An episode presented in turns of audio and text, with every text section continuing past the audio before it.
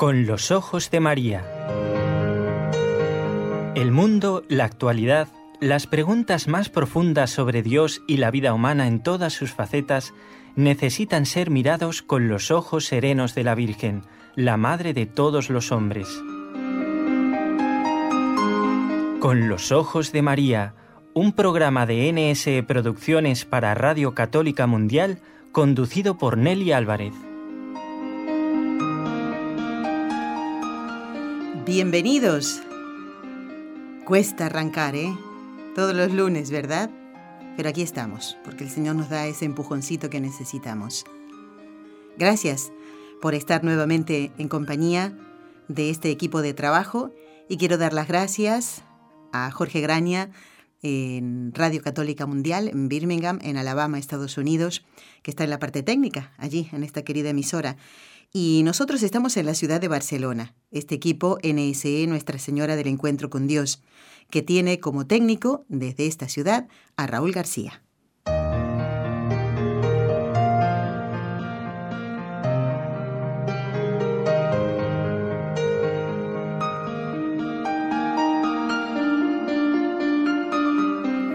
Queremos empezar el programa con un gracias. Primero, gracias a Dios. Y después, a hombres, mujeres y niños que dejaron que la gracia de Dios actuara en ellos. Y hoy queremos hablar de uno de los santos más queridos y podría decir también yo uno de los más conocidos que la iglesia celebra cada 31 de enero y es San Juan Bosco.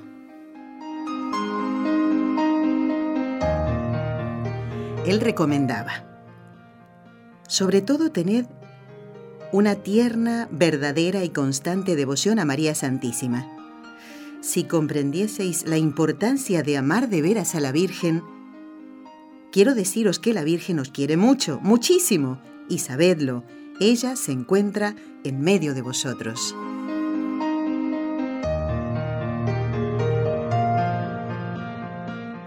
Y si tuviéramos que definir a San Juan Bosco, podríamos decir un santo alegre, un santo que amó muchísimo a la Santísima Virgen en la advocación de María Auxiliadora. Fue un gran sacerdote amó muchísimo la Eucaristía y la hizo amar. Por eso recomendaba siempre a sus jovencitos y a sus niños, hijos espirituales, que recurrieran a la confesión para recibir a Jesús en la Eucaristía. No tuvo miedo de decir la verdad. No tuvo vergüenza de hablar del pecado, ni miedo, para que esos jóvenes fueran al cielo. Qué agradecidos están tantos jóvenes desde la creación de los oratorios de San Juan Bosco. Un abrazo fraterno desde aquí a todos los salesianos, a todos los que se han beneficiado de sus enseñanzas y tantos jóvenes que gracias a él, a sus enseñanzas, lucharon por la santidad. Y si no, leamos la vida de Santo Domingo Sabio. Pero también hay otros jóvenes que se beneficiaron. Miguel Magone, este era un pillo. Bartolomé Garelli, Juan Caliero, que fue obispo. Y gracias a esos primeros misioneros que fueron a Argentina, Argentina hoy tiene al beato Seferino Namuncurá, el hijo de un cacique, cuyo padre le dio permiso para que se educara con los salesianos. Y hoy este joven es beato. Y tantos otros, ¿no? sería imposible que en un programa pudiéramos repasar toda la vida de San Juan Bosco. Por eso hoy les traemos este pequeño regalito. Se trata de un trabajo que hicimos, quienes formamos parte de este equipo, ya hace muchísimos años, con la colaboración de muchos voluntarios que hicieron algunos personajes. Sería, bueno, imposible nombrarlos a todos. Vamos a, a escuchar en dos grabaciones los que llamamos florecillas de San Juan Bosco. Anécdotas, y podríamos decir unas cuantas de las miles que se podrían contar de este gran santo. ¿Comenzamos?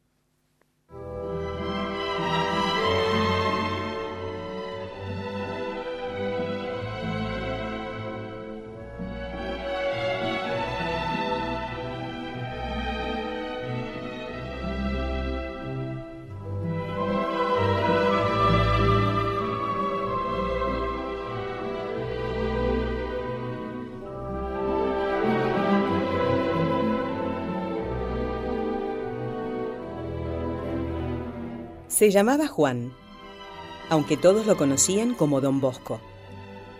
Fue un hombre de grandes cualidades humanas que conquistaban a todos. Estos dones, unidos a sólidas virtudes puestas al servicio de Dios, hicieron de él uno de los mejores educadores que han existido y sobre todo un gran santo, San Juan Bosco. Nació en 1815 en el pueblecito italiano de Ibecchi su padre murió cuando él solo tenía dos años. Su madre, Margarita, tuvo que trabajar mucho para sacar adelante a sus tres hijos, las faenas del campo, las tareas del hogar y la educación de los niños. Eran muy pobres, pero la puerta de su casa siempre estaba abierta para cualquier necesitado que llamase pidiendo un plato de comida o un poquito de paja sobre la que poder pasar la noche.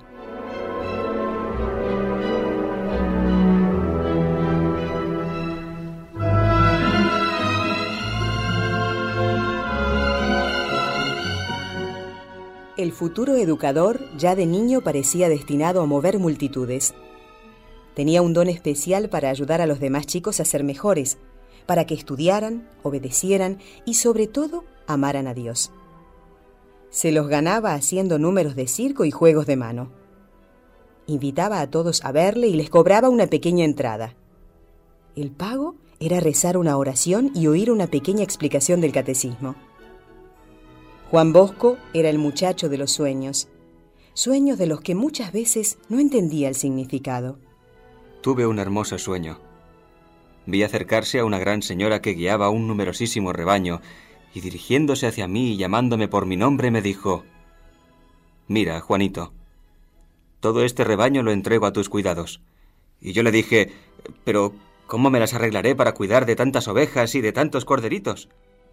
La señora me respondió, no tengas miedo. Yo estaré contigo. Este, como tantos otros, era un sueño profético.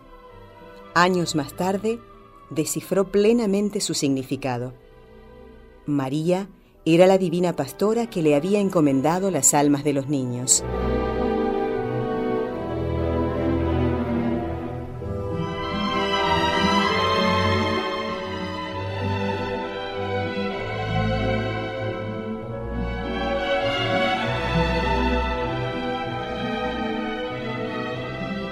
Su vocación sacerdotal nació en su niñez y se afianzaba a medida que pasaban los años. Sentía que Dios le pedía remediar la triste situación de tantos muchachos que, huérfanos o abandonados por sus padres, llegaban a convertirse en delincuentes.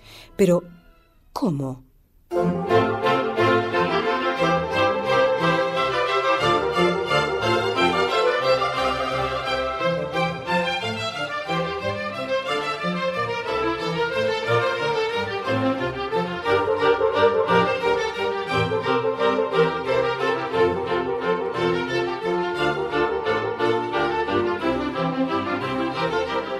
Es el 8 de diciembre de 1841, fiesta solemne de la Virgen María. Don Bosco va a celebrar la Santa Misa a la iglesia de San Francisco de Asís. Se prepara en la sacristía y se reviste de ornamentos sagrados. Busca al monaguillo y allí solo encuentra a un chico de unos 15 años desarrapado, mirando como un desconcertado a todas partes. También se ha dado cuenta el sacristán. Anda, a ayudar a misa a este padre. Pero, pero, es que... Aquí no hay pero que valga. Ayudar a misa, te he dicho. Pero si yo no sé qué es eso. ¿Cómo? ¿Que no sabes ayudar a misa? Entonces, ¿para qué te asomas por esta sacristía? Venga, fuera, lárgate. Y echando mano a la escoba, el furibundo sacristán se lanza contra el pobre muchacho propinándole unos cuantos escobazos y yendo detrás de él hasta la calle. Vuelve todo sofocado y don Bosco le llama severamente la atención. ¿Cómo es que trata de esa manera a mis amigos? ¿A sus amigos? ¿Ese pillo su amigo? Todos los que son maltratados son amigos míos. Vaya a buscar a ese chico, tengo que hablar con él. Corrido, el sacristán obedece y trae a su víctima, que tiembla como un junco. Amigo, ¿cómo te llamas? ¿A dónde vas? Dime, ¿qué hacen tus padres? ¿Y tú? ¿Qué es lo que haces? ¿Sabes leer? ¿Escribir? Eh, ¿Sabes cantar? ¿Y silbar? Bartolomé Garelli contesta a todo con timidez, pero con franqueza. La última pregunta le hace reír. Se ha roto el hielo. El sacerdote y el chico ya son amigos.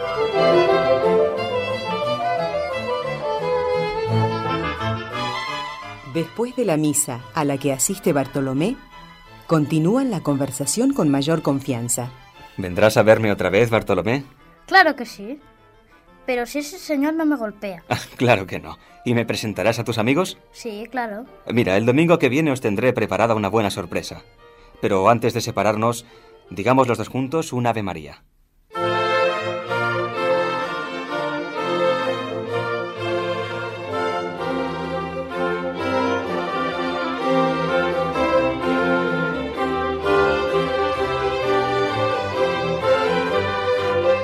Al domingo siguiente eran doce.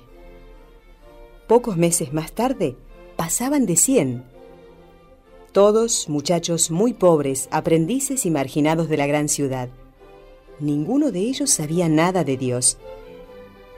Don Bosco les enseñaba el catecismo, les enseñaba a leer y a escribir. Buscaba un trabajo para los que no tenían empleo, pan para los hambrientos y zapatos para los que iban descalzos. Cantaban, jugaban todos juntos, rezaban. Había nacido el oratorio de Don Bosco.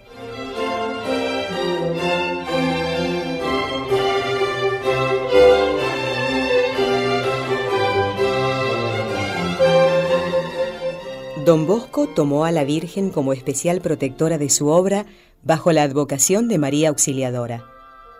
Y la Virgen, que le había llamado a ofrecer su vida por los niños y los jóvenes, nunca le abandonó, aunque las dificultades no fueran precisamente pequeñas.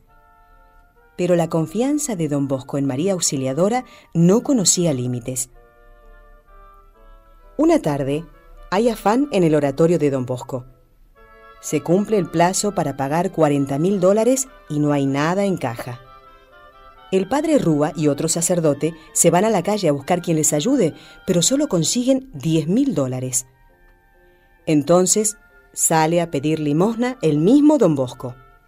Envía a unos niños a rezar a la capilla y él se va en busca de alguna persona generosa.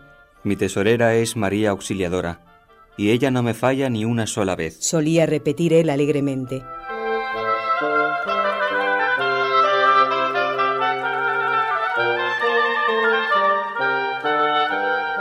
Le daba vergüenza pedir, pero había que hacerlo porque sus pobres huerfanitos lo necesitaban de verdad.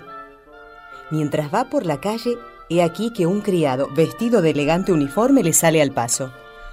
Señor cura, ¿no será usted don Bosco por casualidad? Sí, el mismo. Mm, Quisiera entonces tener la bondad de venir a casa de mi amo que desea verle.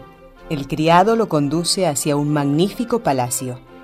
Le abre la puerta. ¿Es esta casa suya? Sí, mi amo es inmensamente rico.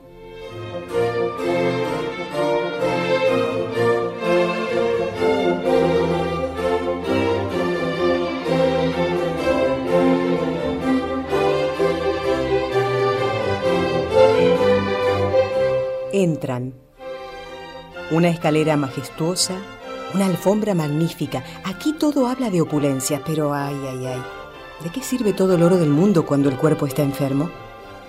Porque en una estancia lujosamente amueblada, el dueño de casa recibe al santo en el lecho. Aquí llevo tres años sin poder moverme. Los médicos no me dan ninguna esperanza. Si usted me aliviara, padre, si usted hiciera algo por mi salud, yo le prometo hacer algo por sus obras. Más a propósito no podía venir. Precisamente esta misma tarde necesito 30 mil dólares. ¿30 mil? Usted está soñando, padre. Mil no digo que no, pero 30 mil, ¿cómo se le ocurre? ¿Es demasiado? No se preocupe, entonces no hablemos más del asunto. El santo se sienta entonces al pie de la cama y se pone a hablar de la lluvia y del buen tiempo, pero el enfermo se impacienta. Eh, déjese de pamplinas, padre, eh, que yo no le he mandado llamar para hablar de estas tonterías. ¿Qué, ¿Qué hay de mi curación? Ya le he ofrecido un remedio, pero ¿usted no quiere ayudar a los pobres con generosidad? Treinta mil, imposible. En fin, si usted me obtiene alguna mejoría, ya veremos a fin de año.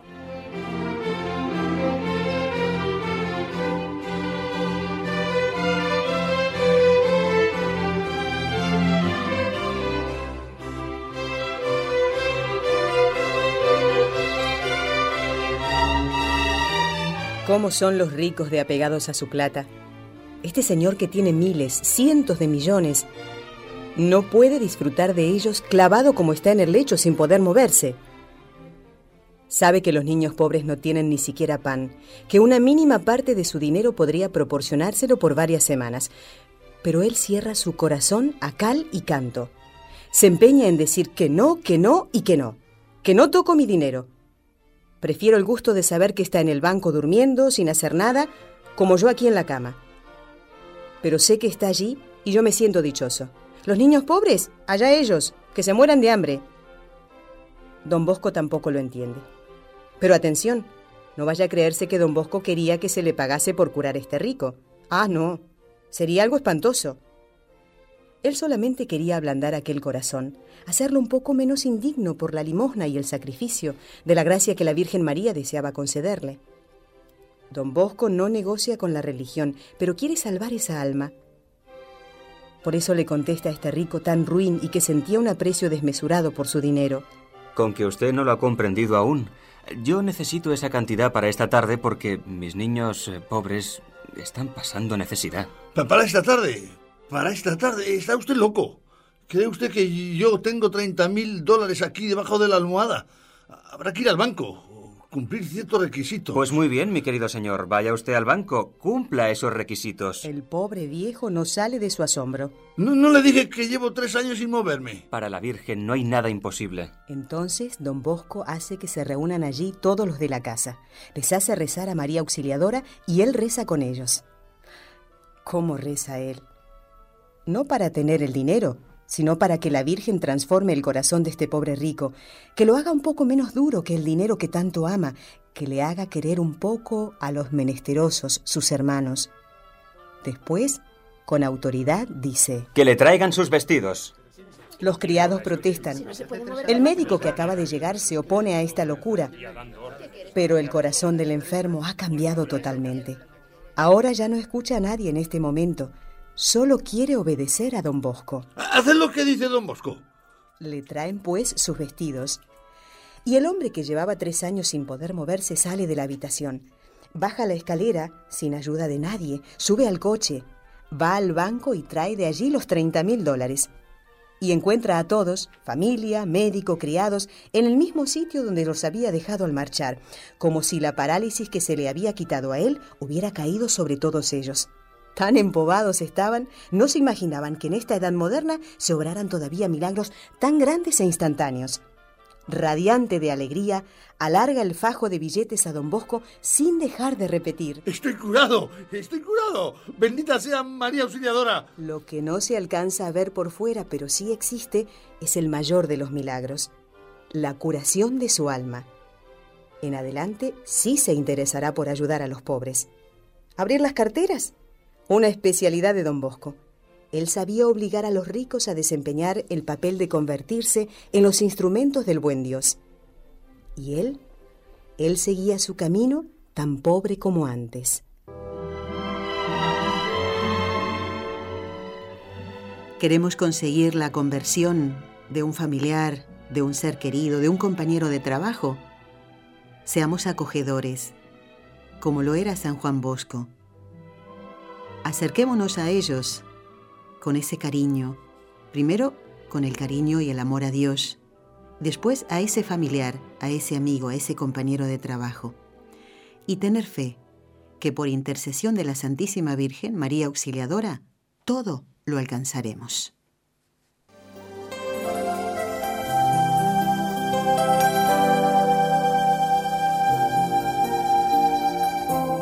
Estás escuchando en Radio Católica Mundial el programa Con los Ojos de María, en vivo y en directo, presentado por el equipo Nuestra Señora del Encuentro con Dios desde Barcelona.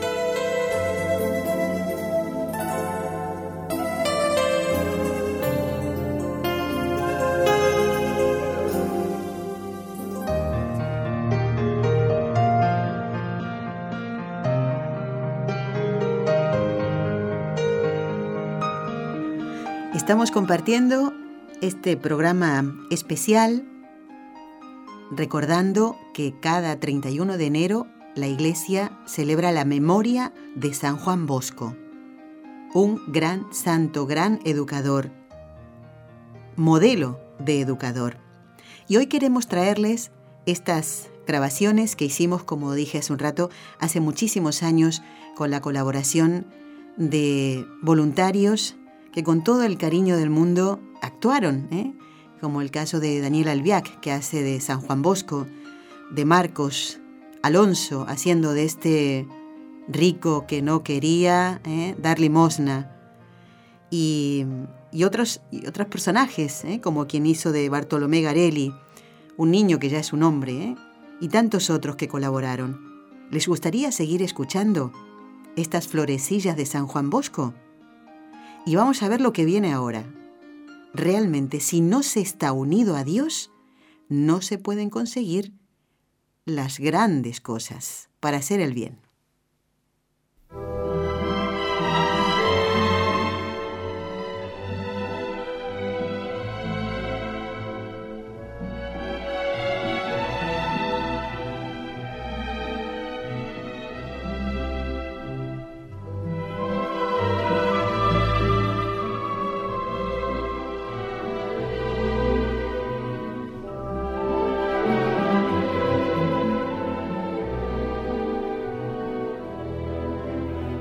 Una de las ocupaciones preferidas de don Bosco era visitar y obsequiar a los presos.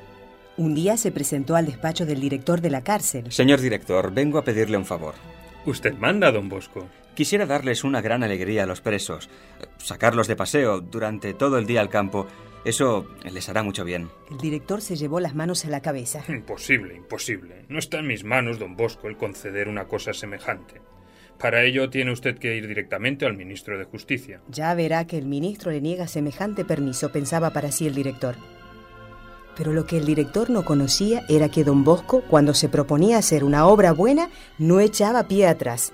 Así que él, ¡zas!, sin pensarlo dos veces, se plantó sin más ante el ministro. Señor ministro, vengo a pedirle un favor. Y empezó a contarle la historia. El ministro, que conocía las extraordinarias obras de don Bosco, le contestó sonriente. Entendido, reverendo padre. Vamos a arreglar el asunto. Usted podrá disponer de ellos un día entero, llevarlos al campo y hacer lo que usted quiera. Solo le pido que me avise con tiempo para disponer de algunos policías que vestidos de paisano puedan seguirle a distancia. Pero eso no es lo que pretendía don Bosco. No quiero policías de paisano. Vaya gracia. Si llevan policías a sus espaldas, no gozarán ya de libertad. Quiero salir con ellos y solo. Bien, bien. Salga usted solo con ellos. Pero le aseguro, don Bosco, que no volverá con más de diez. Volveré con todos.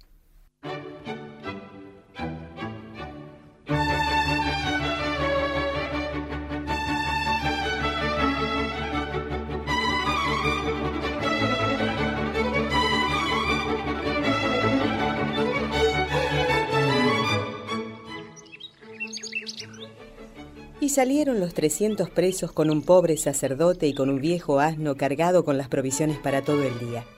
Se fueron al campo, lejos. Con placer estiraron sus brazos y pies al sol, olvidados ya de sus rayos benéficos. Se extasiaron ante las florecillas del campo. Escucharon conmovidos el canto de los pajarillos, treparon por los árboles, organizaron campeonato de carreras y saltos. Don Bosco participaba en todos los juegos, se metía en todo, lo dirigía todo. Al atardecer, el pobre hombre estaba molido. Y aquellos buenos bandidos lo subieron al asno y ¡arre, burro! Todos volvieron a la cárcel. Los guardianes y el director de la prisión esperaban la hora del encierro riendo burlonamente. Preveían el fracaso del curilla y se imaginaban a don Bosco llegar cabizbajo a la cárcel con dos o tres ejemplares de presos. Pero ¿qué es lo que ven sus ojos? Sobre el viejo jumento aparece la risa de don Bosco que llega radiante de júbilo y a su alrededor, riendo, cantando y gritando, los trescientos presos, ni uno más ni menos todos con las manos cargadas de frutas y regalos y la garganta cansada de tanto cantar y de reír, y venían a encerrarse otra vez como si se tratase de un internado de seminaristas. Es que por amor a don Bosco, que tanto los amaba, estaban resueltos a portarse bien. La gente comentaba entusiasmada, logra más en favor de estos bandidos un sacerdote que les demuestra aprecio y cariño que cien guardias que solo les infundan terror.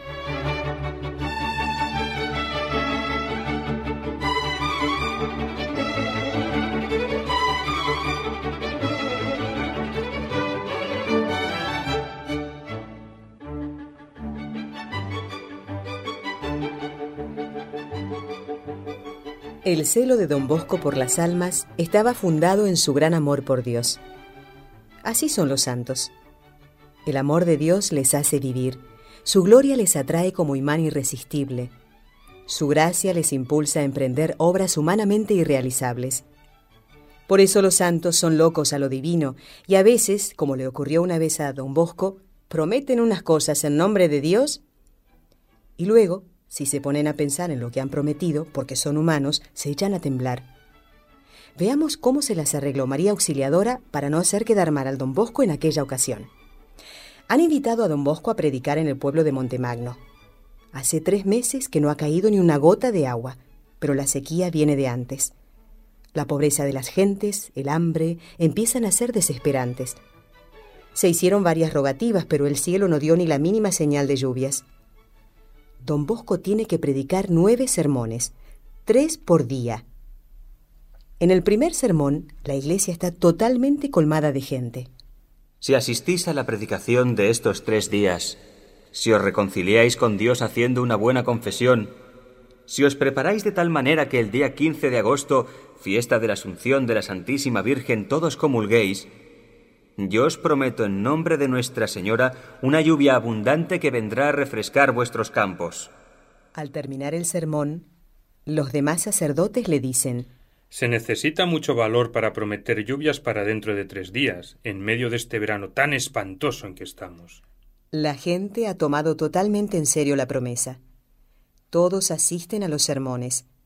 Todos, todos se confiesan. Los sacerdotes que hay no dan abasto para confesar a tanta gente, confiesan día y noche. Y don Bosco sigue predicando. Mientras la gente se pregunta, ¿y la lluvia? ¿Cuándo vendrá?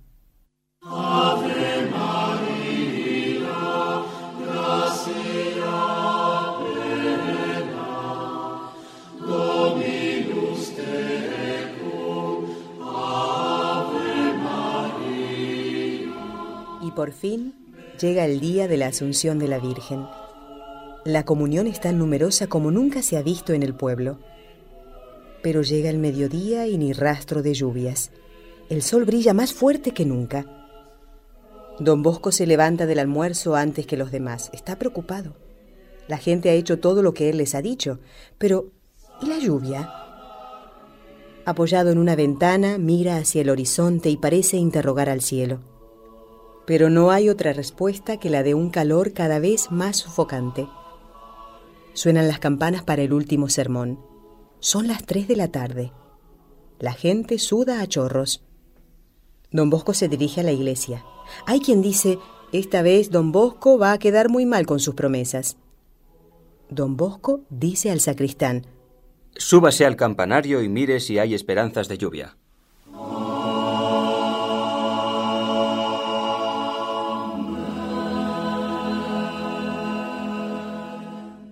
Nada, el cielo está despejadísimo. Solo hay una nubecita muy pequeña en la lejanía. Está bien. Vamos a predicar. Mientras se dirige a su sitio, don Bosco eleva una súplica fervorosa a María Auxiliadora. Señora, no es mi buena fama lo que está en juego en este momento. Es tu buen nombre. Esta pobre gente ha hecho todo lo posible por agradarte. Tú verás si los dejas partir desilusionados.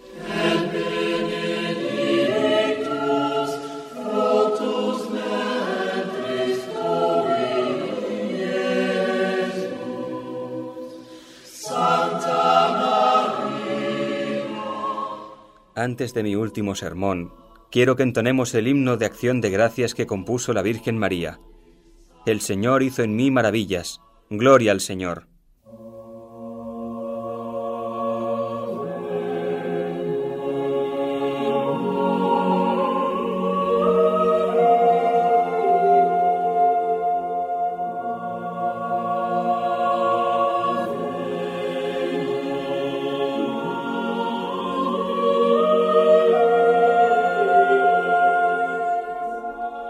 Gentío inmenso. Todos rezan. Dios te salve, Reina y Madre de Misericordia, vida, dulzura y esperanza nuestra. Dios te salve. A ti llamamos los desterrados hijos de Eva. A ti suspiramos gimiendo y llorando en este valle de lágrimas. Ea pues, Señora, abogada nuestra. La devoción a María es señal de predestinación quien invoca a María, quien la ama y se comporta como verdadero hijo de tal madre,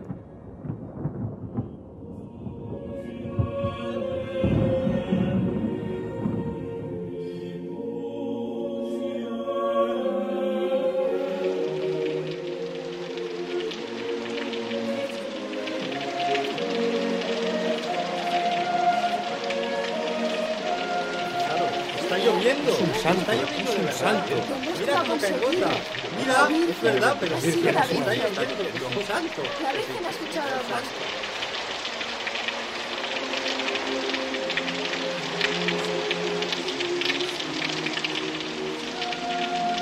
será escuchado. Gracias, María. Tú nunca nos abandonas. Por muy difícil que parezca la causa, cuando María ruega todo se obtiene. Dios no le niega nada a María.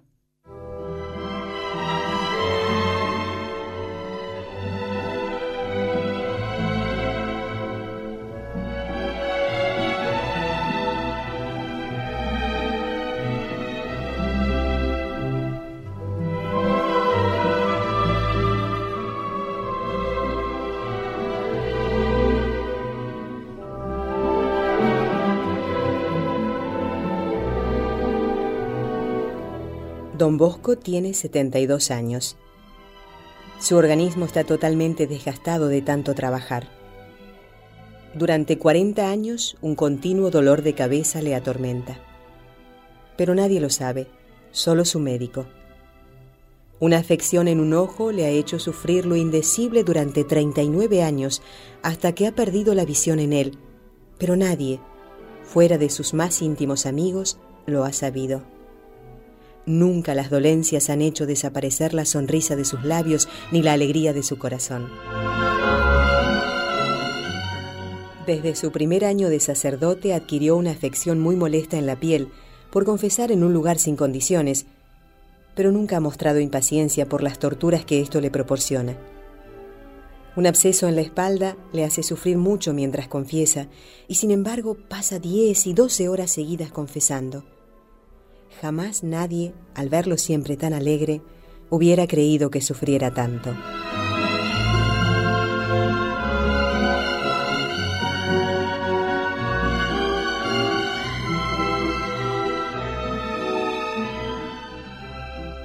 La naturaleza de don Bosco ya no resiste más.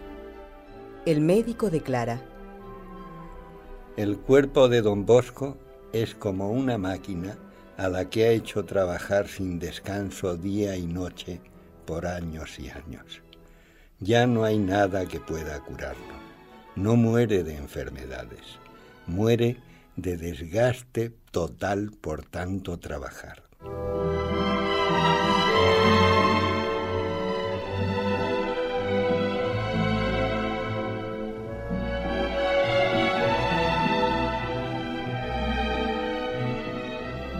Al final de su vida dejaba fundados en Europa 38 colegios para niños pobres y en América 26. A su muerte, los salesianos eran ya 768 y había 267 novicios. Fundó también la rama femenina de su obra, Las Hijas de María Auxiliadora.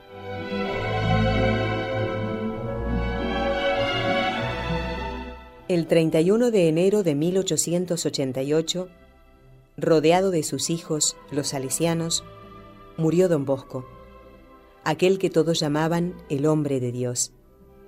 Más de 800 alumnos habían desfilado ante su cama de enfermo para despedirse de él besándole la mano. El santo que levantaba talleres y edificaba templos, que editaba libros y escribía cartas.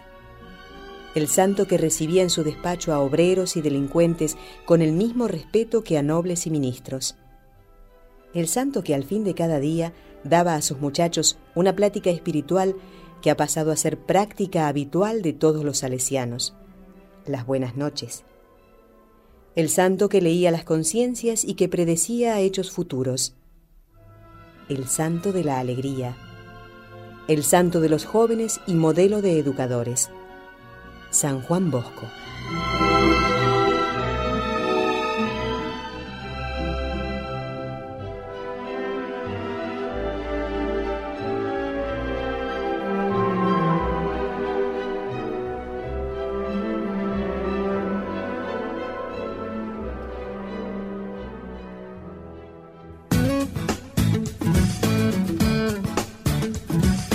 Deseas participar en vivo en el programa Con los Ojos de María en Radio Católica Mundial, marca el siguiente número de teléfono 1866-398-6377 si llamas desde Estados Unidos o Puerto Rico. Si llamas desde otros países, marca el código internacional y luego el número 1205-271-2976.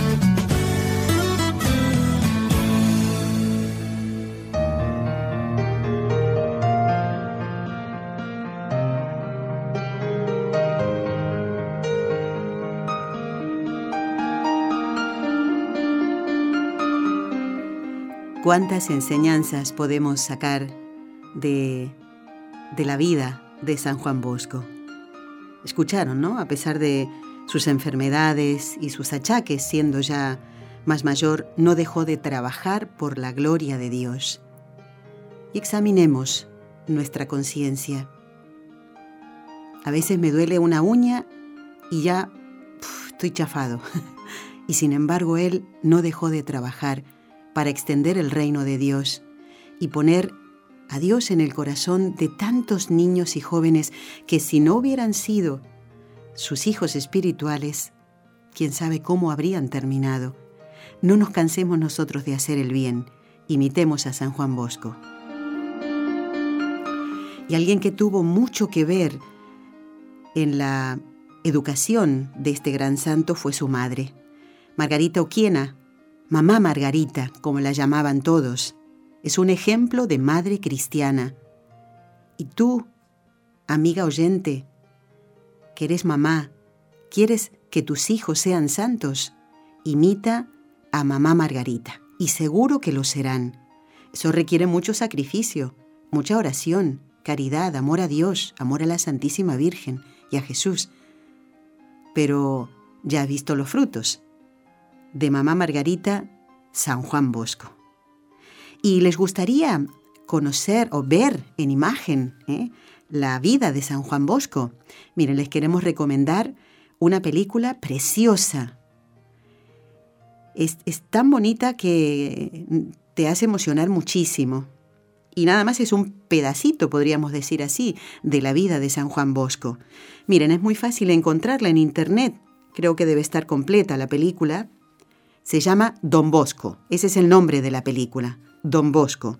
Y como referencia les puedo decir que es una producción de la RAI, la Radio Televisión Italiana. Ellos fueron los que produjeron esta película.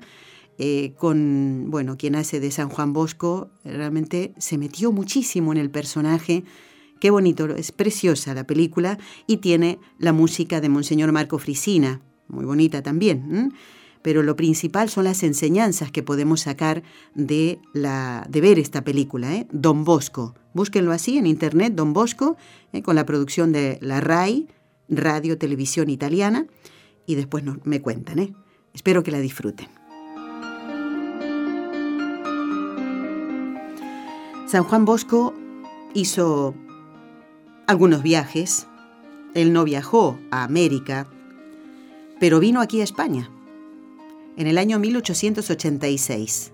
Ya estaba muy mayor, le faltaban dos años para que el Señor lo llamara a su presencia, y se cuenta que mm, cuando venía en el tren hacia España, él escuchaba interiormente estas palabras. Tibi dabo, tibi dabo, tibi dabo, así de esta manera. Y él no entendía. ¿Qué quería decir eso que escuchaba interiormente? Tibidabo es en latín y en castellano significa te daré. Es como si interiormente escuchara te daré, te daré, te daré. Cuando llega a la ciudad de Barcelona, pues unos señores, conociendo ya la fama de santidad de, Juan Bosco, del padre de don Bosco, ¿eh? le entregan los planos de un terreno ¿eh? y la propiedad de ese terreno para que don Bosco dispusiera. Pues esos terrenos estaban en la montaña que hoy llamamos Tibidabo ¿eh? y que cada mañana con Raúl de camino aquí a la radio vemos. ¿eh? Imposible no levantar el alma al cielo y decir, Sagrado Corazón de Jesús en vos confío, porque es el templo expiatorio del Sagrado Corazón, aquí en la ciudad de Barcelona. Ese templo se construyó por inspiración de San Juan Bosco. Hay fotografías inclusive allí en el Tibidabo de, de San Juan Bosco ya muy viejito, con todos los salesianos, y él sentadito en una silla con su manta sobre las rodillas. El inspirador del Tibidabo. ¿eh? Cuando vengas a Barcelona, si tienes esa gran gracia, no dejes de visitar el Tibidabo. Y recuerda, que fue construido por inspiración de un gran santo y por la generosidad de unos caballeros. Este hecho sucedió en la iglesia de la Merced, aquí en la ciudad de Barcelona. San Juan Bosco fue canonizado por el Papa Pío XI el 1 de abril del año 1934. San Juan Bosco, modelo de educador. Y modelo de sacerdotes. Yo antes les decía que él no tenía eh, miedo de hablar del pecado y de decir aquellas cosas que no estaban bien, pero por el bien de esa alma. Miren, y les quiero contar una anécdota. San Juan Bosco estuvo en Génova, en Italia, en el año 1872 y recibió varias visitas en esa oportunidad, y entre ellas las de un sacerdote que venía de otro pueblo y le había ayudado a don Bosco a comprar un colegio, ¿eh? para que todo mm, fuera por, su, por buen cauce y al final don Bosco pudiera tener ese colegio. Pues parece ser que este sacerdote en principio había puesto algunas, algunas dificultades para que no se le diera a don Bosco ese colegio y hasta que al final mm, sí lo consiguió. Se ve que después cambió de opinión, pero bueno, fue a verlo cuando don Bosco estuvo en Génova para excusarse. ¿eh? Y don Bosco, que no quería que este sacerdote se sintiera mal, le cambia de tema y entonces le pregunta, bueno, mm, padre, ¿y ahora qué hace? Y el sacerdote le dice, yo nada, descanso. Al escuchar esto, don Bosco le dice, ¿cómo? Descansa. Usted está sano, es todavía joven. Y el sacerdote le contestó, pues yo trabajé mucho en América y ahora reposo. Y le dice don Bosco, escuchen esto, pero ¿no sabe que el descanso del sacerdote es el paraíso? ¿Y que daremos cuenta muy estrecha a Dios de no haber trabajado y del tiempo perdido? Parece ser que el sacerdote quedó tan impresionado por aquellas palabras que no sabía por dónde salir. Y se cuenta que al día siguiente volvió al colegio para decirle al director que le diese trabajo ya fuera predicar, dar clases de música, tocar algún instrumento. Y decía esto, ese sacerdote, Don Bosco me ha dicho palabras terribles.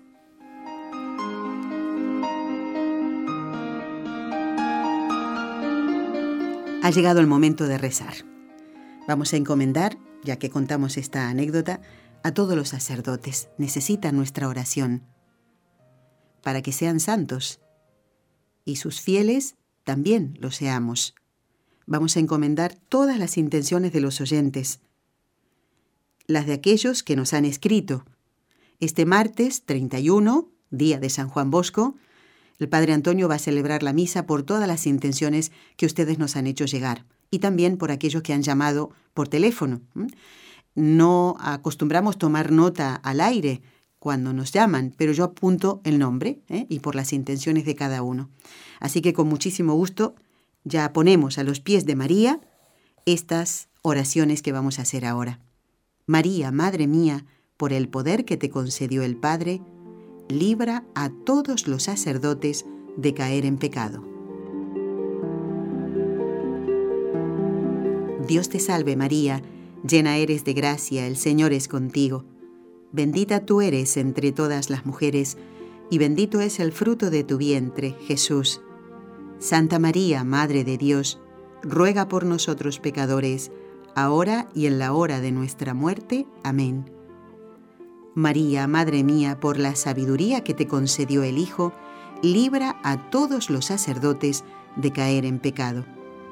Dios te salve María, llena eres de gracia, el Señor es contigo, bendita tú eres entre todas las mujeres, y bendito es el fruto de tu vientre, Jesús. Santa María, Madre de Dios, ruega por nosotros pecadores, ahora y en la hora de nuestra muerte. Amén.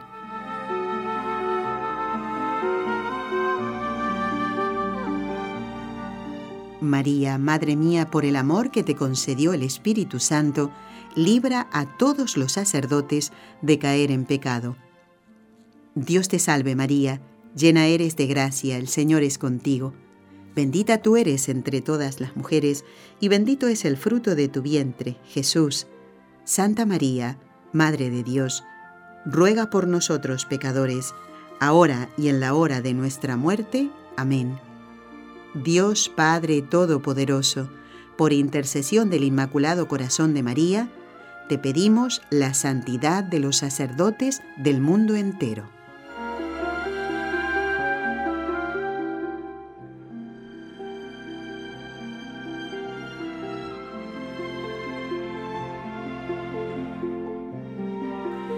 Quiero compartir con ustedes algunos correos electrónicos que nos han llegado. Por ejemplo, el de Iliana dice gracias por todo lo que ustedes hacen por nosotros y por las enseñanzas que nos imparten en los distintos programas. Y también pone intenciones para la misa del último día del mes. Muy bien, Iliana, muchísimas gracias por escribir. Patty, desde Canyon, Texas, en Estados Unidos, dice, hola Nelly y padre. Se refiere al padre Antonio que estuvo el viernes pasado. Fue un programa precioso, ¿eh? Parece que a Patty también le gustó. Dice, Gracias por el programa que nos enriquece y nos motiva a adorar a nuestro Señor cada segundo de nuestra vida. Él es nuestro mayor tesoro. Así es, Patti, tienes toda la razón. Vamos a mm, hacer otro programa también contestando a ese pedido de Victoria que nos escribió un mensaje a través de Facebook. No se agota el tema de la Eucaristía y la adoración a nuestro Señor seguro que les, que les va a gustar y escuchar otro programa, así que invitaremos próximamente al Padre Antonio también.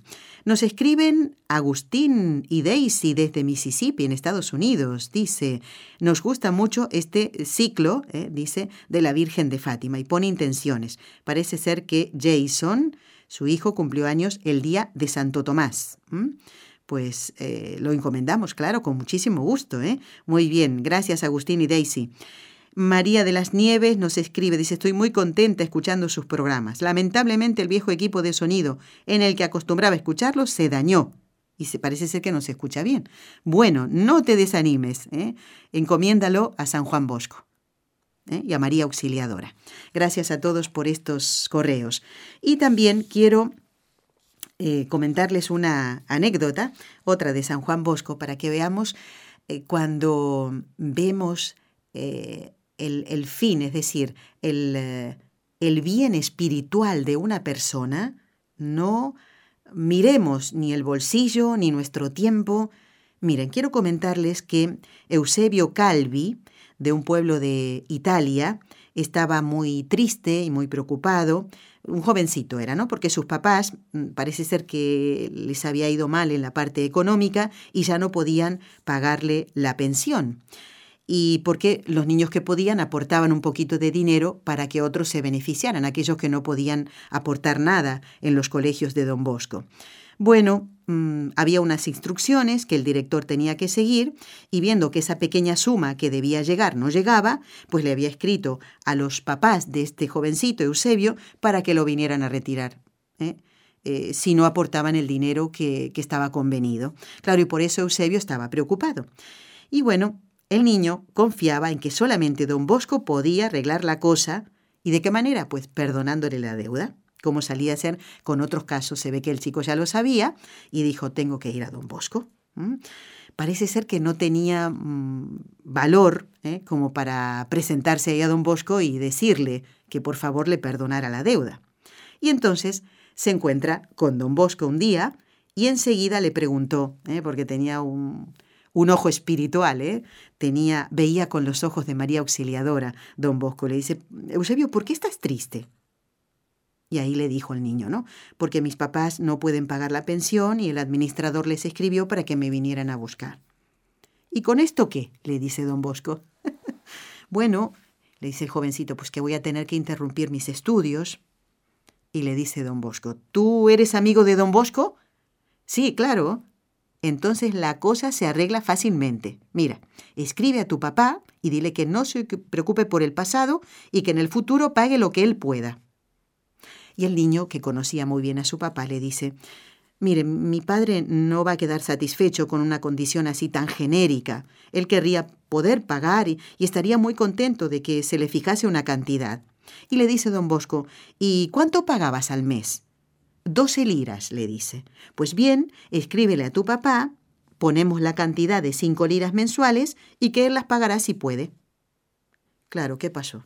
Cuando escuchó esto de boca de don Bosco, el niño se puso a llorar, de la emoción. ¿Mm?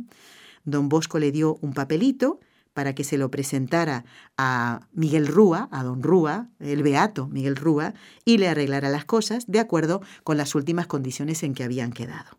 Y así ¿Qué pasó? Eusebio pudo terminar sus estudios y no solo eso, llegó a ser un sacerdote salesiano. No ahorremos a la hora de ayudar a alguien, a ser religioso, a ser sacerdote, a ser un buen padre de familia, con un consejo, con dinero, con, con una palabra de aliento, con una sonrisa, tal cual lo haría San Juan Bosco, a quien hoy quisimos recordar en el programa. Gracias a todos los que nos han acompañado, gracias a Jorge Graña en Birmingham, en Alabama, en Radio Católica, a Raúl García en la central aquí de este equipo NSE, Nuestra Señora del Encuentro con Dios, gracias a todos los oyentes que nos han acompañado y a los voluntarios que nos ayudaron a grabar estos audios tan bonitos con las florecillas de San Juan Bosco ya hace muchos años y que, ¿eh? ven ustedes, los años no pasan cuando uno tiene que hacer el bien, Ojalá les haya hecho mucho bien. Si ha sido así, me gustaría que nos escribieran a nuestro correo electrónico. Ya en un momentito lo vamos a repetir. Les proponemos encontrarnos el próximo miércoles. Va a estar con nosotros María José García. Vamos a hablar dentro del ciclo Fátima de la Virgen Peregrina. No se lo pierdan en Con los Ojos de María. Gracias. Has escuchado un programa de NSE Producciones para Radio Católica Mundial.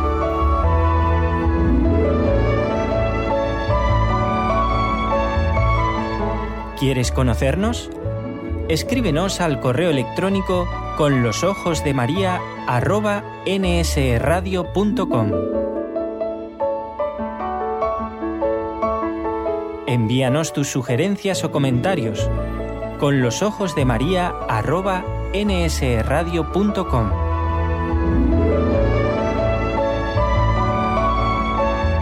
Te esperamos.